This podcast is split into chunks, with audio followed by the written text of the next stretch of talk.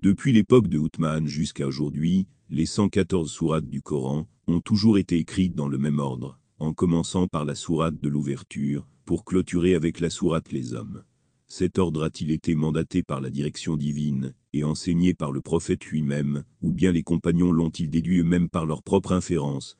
Il s'agit d'une divergence d'opinion bien connue, débattue dans les œuvres classiques et contemporaines des études coraniques. La première opinion, attribuée à de nombreux érudits, est que l'ordre actuel des sourates est basé sur l'instruction divine. Abu Jafar Anaas déclare L'ordre des sourates vient d'Allah et de son messager, sans aucune implication de qui que ce soit d'autre. Les preuves citées à l'appui de ce propos comprennent le fait que les compagnons du prophète, sur lui la paix et les bénédictions d'Allah, ont convenu à l'unanimité de cet ordre des chapitres. De plus, le prophète a récité le Coran chaque année à Gabriel, ce qui nécessite logiquement qu'il soit récité dans un ordre particulier. Abu Bakr ibn al-Ambari déclare Gabriel a enseigné au prophète l'emplacement de chaque verset et de chaque sourate, de sorte que l'ordre des sourates s'apparente à l'ordre des versets et des lettres. Al-Barawi écrit Il est établi que le travail des compagnons devait assembler le Coran en une seule compilation, et non pour déterminer son arrangement, car en vérité, le Coran est écrit sur la tablette préservée selon l'arrangement qui est dans nos codices. Il a également été raconté d'après Zos ibn Daïfa, Al-Takafi, qu'il a demandé aux compagnons comment ils divisaient le Coran, lorsqu'ils ont terminé sa récitation, et ils ont répondu.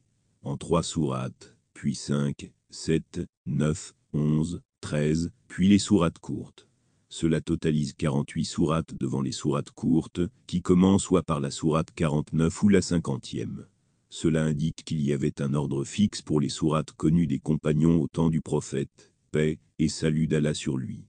La deuxième opinion est que l'arrangement des sourates était basé sur l'effort intellectuel des compagnons du prophète. Ibn Juzay al-Kalbi écrit L'arrangement des sourates selon leur arrangement actuel est basé sur l'action de Uthman, de Zaïd ibn Tabi, et de ceux qui ont écrit avec le codex.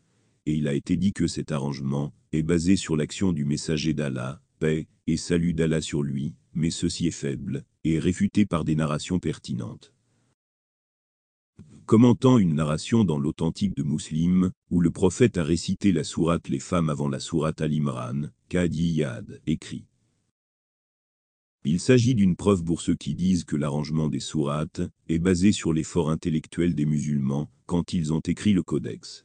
Et comme quoi cela n'a pas été défini par le prophète, paix et salut d'Allah sur lui, mais il a laissé à la communauté musulmane après lui. Cela est l'opinion de la majorité des érudits, c'est aussi l'opinion de l'imam Malik, et l'opinion préférée du juge Abu Bakr al-Bakilani. Bien sûr, cette narration n'est pas une preuve décisive, car la plupart des érudits ne considèrent pas obligatoire de réciter les sourates dans la prière dans l'ordre. En outre, il convient de noter que l'imam Malik a déclaré que les compagnons ont pris leur décision en fonction de ce qu'ils ont entendu du prophète, sur lui la paix et les bénédictions, ce qui semble rapprocher les deux opinions. Certains érudits, comme Ibn Atiyah, ont soutenu que certaines des sourates étaient arrangées selon un effort intellectuel mais pas toutes. La première, et la plus importante, des preuves utilisées pour soutenir cette opinion, est le fait qu'il est rapporté que certains codices des compagnons avaient les sourates organisées selon un ordre différent. Cependant, ce ne sont pas des codex publics officiels, mais plutôt des compilations personnelles comprenant des sourates, que ses compagnons avaient appris du prophète. Ibn Battal note également que ces codices appartenant aux compagnons ont été compilés avant la fin de la révélation du Coran, et donc avant que l'arrangement des sourates n'ait été finalisé. Un autre élément de preuve extrêmement important, pour ceux qui suggèrent que l'arrangement des sourates était, au moins en partie, basé sur l'effort intellectuel des compagnons, est une narration dont l'authenticité est contestée dans laquelle Ibn Abbas a demandé à Uthman pourquoi il a placé la sourate le repentir après la sourate, le butin dans le Coran sans écrire la basmala entre eux. Et Uthman a répondu qu'il n'était pas clair si elle faisait partie de la même sourate, et que le prophète, paix et salut d'Allah sur lui, est décédé avant de clarifier la question. Cette narration a conduit des érudits comme Asuyuti, Al-Bayaki et Ibn al-Arabi à considérer ces deux sourates comme une exception, tandis que toutes les sourates restantes du Coran ont été ordonnées sur la base de l'arrangement apprise du prophète. Cependant, cette narration a été soumise à une critique étendue du point de vue de la chaîne de transmission, et du contenu. Ce hadith n'est raconté que par Ophibn Abi Jamila, qui le rapporte de Yazid al-Farisi. Les croyances religieuses de Haut ont été décrites comme kadarites et chiites, ce qui introduit le potentiel biais sectaire concernant les narrations liées au rôle de Uthman dans la préservation du Coran. Plus important encore, Yazid al-Farisi est répertorié comme étant un narrateur faible par l'imam al-Bukhari lui-même. Sur la base des problèmes liés à la chaîne de transmission et du contenu de la narration, il a été rejeté comme étant sans fondement par le savant du hadith, Ahmad Shakir, bien que ce point de vue ait été contesté par Abdullah Adjoudaï, qui considère la narration comme étant authentique. En ce qui concerne le contenu de la narration, il déclare que le prophète, paix et salut d'Allah sur lui, est décédé sans clarifier cette question, et pourtant la sourate, le repentir a été révélé 15 mois avant son décès ce qui rend cela improbable, en particulier compte tenu de l'enseignement constant et de la récitation rituelle quotidienne du Coran. De plus, Ali ibn Abu Talib nous donne une explication différente de l'absence de la basmala au début de la sourate Le Repentir. C'est ainsi que la sourate fut révélée, car la basmala est une déclaration de miséricorde, tandis que l'ouverture de la sourate, le repentir est une déclaration de guerre. Un dernier élément de preuve provient de la recherche manuscrite. Le texte inférieur de la composition de Sanaa, qui est probablement antérieur à la codification outmanique, place également la sourate, le repentir après la sourate, le butin sans basmala entre les deux, ainsi il est peu probable que ce soit une nouvelle décision du comité outmanique.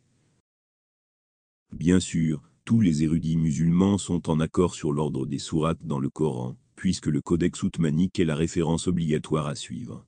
L'imam Rabia a été interrogé sur la raison pour laquelle le Coran, commence par les sourates médinoises de la Vache et de Al-Imran, alors que les révélations des sourates mécoises les ont précédées.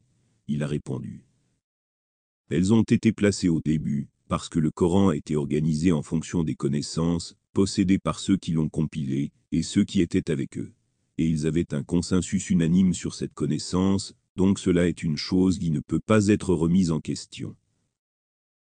Le fait que l'arrangement des sourates dans le codex outmanique a été suivi à l'unanimité par la première communauté musulmane, avec des gens abandonnant complètement les arrangements alternatifs des codices personnels de divers compagnons, indique sans aucun doute un accord généralisé sur l'autorité singulière de l'arrangement du codex outmanique. Cela n'aurait pas été le cas si l'ordre des sourates était une question d'opinion. La position selon laquelle l'arrangement actuel des sourates dans le codex a été divinement déterminé semble être le point de vue le plus fort d'après la force de toutes les preuves discutées.